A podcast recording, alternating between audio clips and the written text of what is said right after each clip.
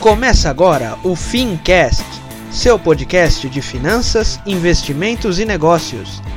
Apresentação: Tiago Feitosa.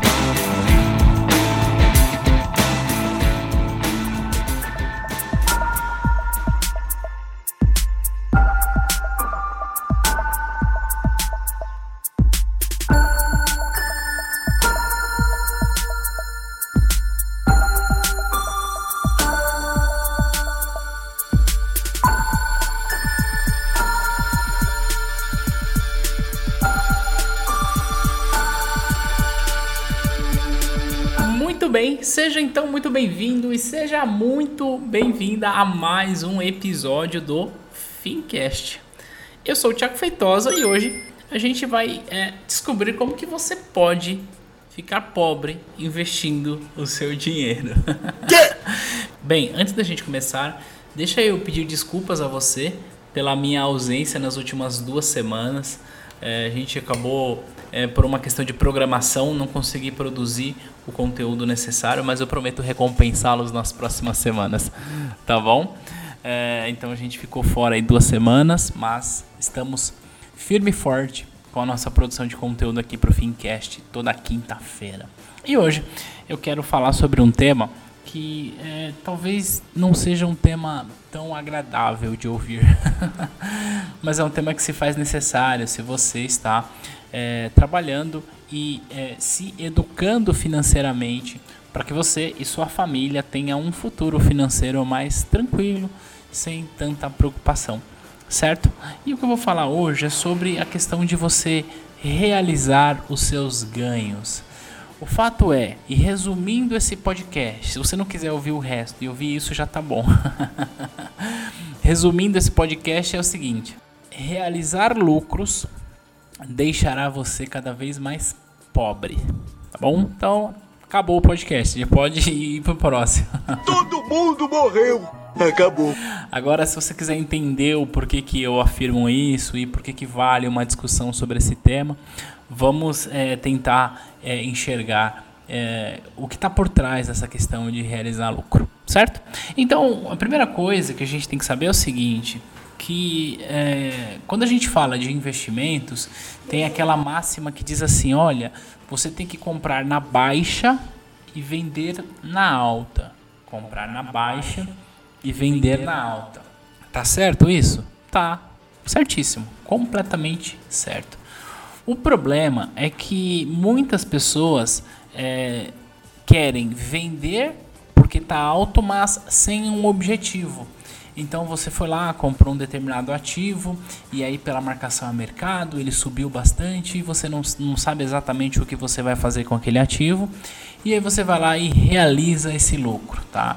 Então, para quem está acompanhando o nosso podcast desde o começo, onde lá atrás a gente falava das LTN, LTN com vencimento em 2023, que ele tinha um grande potencial de ganho no curto prazo por conta da tendência de queda.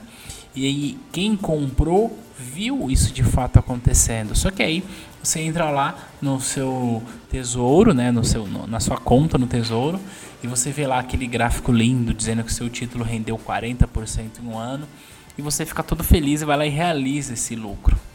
O ponto é que se você realiza o lucro por realizar, o que você vai acabar fazendo é, não sei, porque onde que você vai alocar o seu dinheiro, né? Então, pegando o exemplo ainda da LTN 2023, você foi lá e realizou agora, porque, puxa, pela marcação do mercado ele valorizou bastante.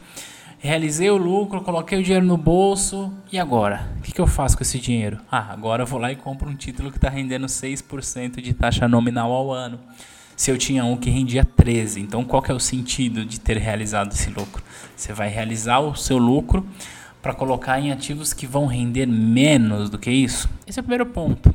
Tá? O segundo ponto é que quando você realiza o lucro, inevitavelmente você vai pagar imposto de renda.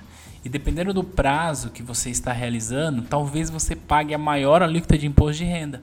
Ao passo que se você carrega aquele título até o seu respectivo vencimento, naturalmente você vai pagar menos imposto de renda. Então, quando você realiza por realizar, você vai ter um custo maior com o imposto e você vai ter um custo de realocação. O que, é custo de realocação?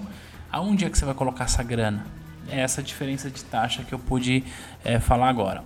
E aí a gente pode, é, mais do que isso, expandir essa conversa lá para o mercado de renda variável.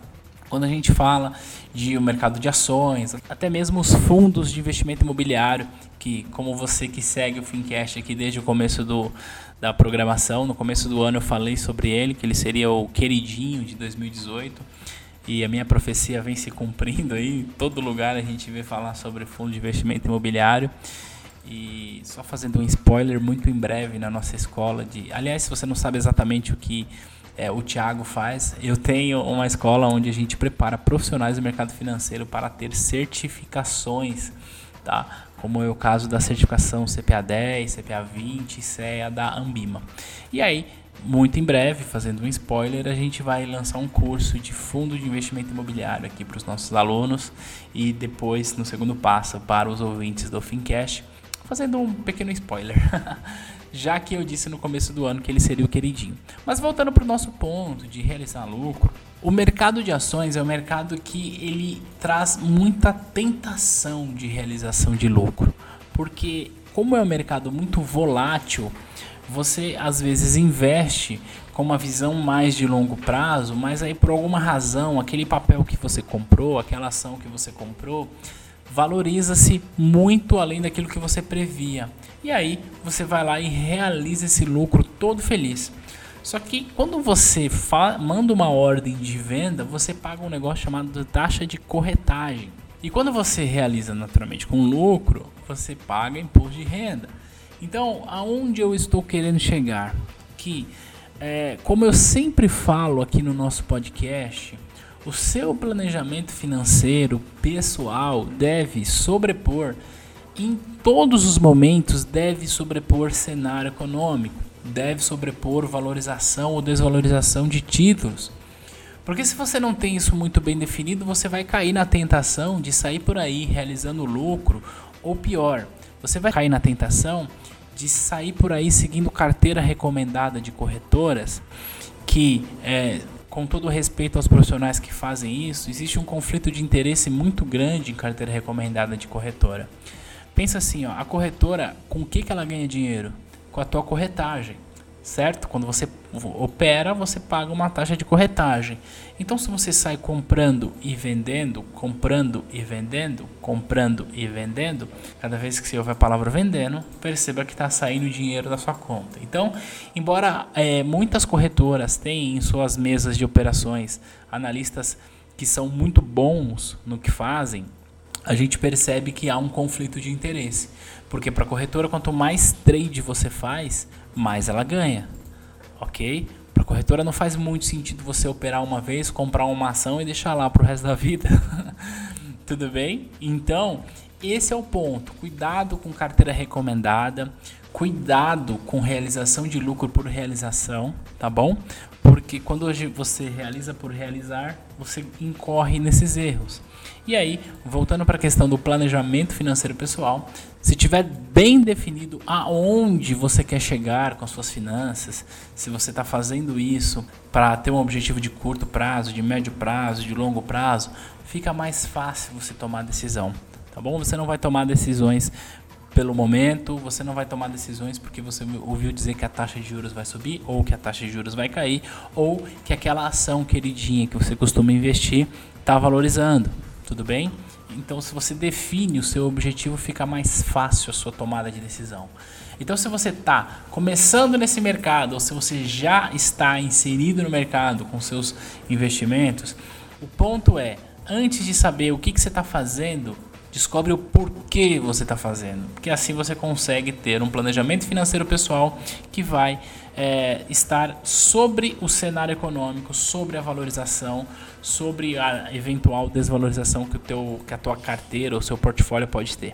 Tá bom? Então esse era um podcast bem rapidinho para falar para você cuidado com realização de lucro, tá? E eu confesso que esse podcast é, nasceu com base na dúvida de um aluno que falou que queria vender uns ativos que ele havia comprado porque os ativos teriam valorizado depois de um período. E aí eu perguntei para ele o que, que ele ia fazer com o dinheiro, ele não soube me responder. E aí eu disse, olha, você vai pagar imposto de renda, você vai é, perder um potencial de valorização ao longo do tempo e você não sabe o que você vai fazer para alocar em um produto que vai te render 6% ao ano. Então, esse é o ponto, tá? Eu falei em um dos episódios passados sobre o terrorismo financeiro, que é um cuidado que a gente tem que ter, porque tem muito profissional financeiro pintando um problema para poder vender a solução, tá? Isso, na minha opinião, não é algo tão honesto assim. Junto com o cuidado do terrorismo financeiro é cuidado com carteiras recomendadas, com ordem de compra, ordem de venda, com realização de lucro realização de lucro por realizar apenas deixará você cada vez mais pobre. Bem, esse era o nosso recado dessa quinta-feira. A partir da semana que vem estamos aqui de volta com força total no podcast. E lembrando para você ir lá no nosso Facebook e digitar Grupo Fincast e participar da nossa comunidade para a gente trocar uma ideia por lá. A gente se fala na próxima quinta-feira. Um grande abraço para você. Tchau, tchau.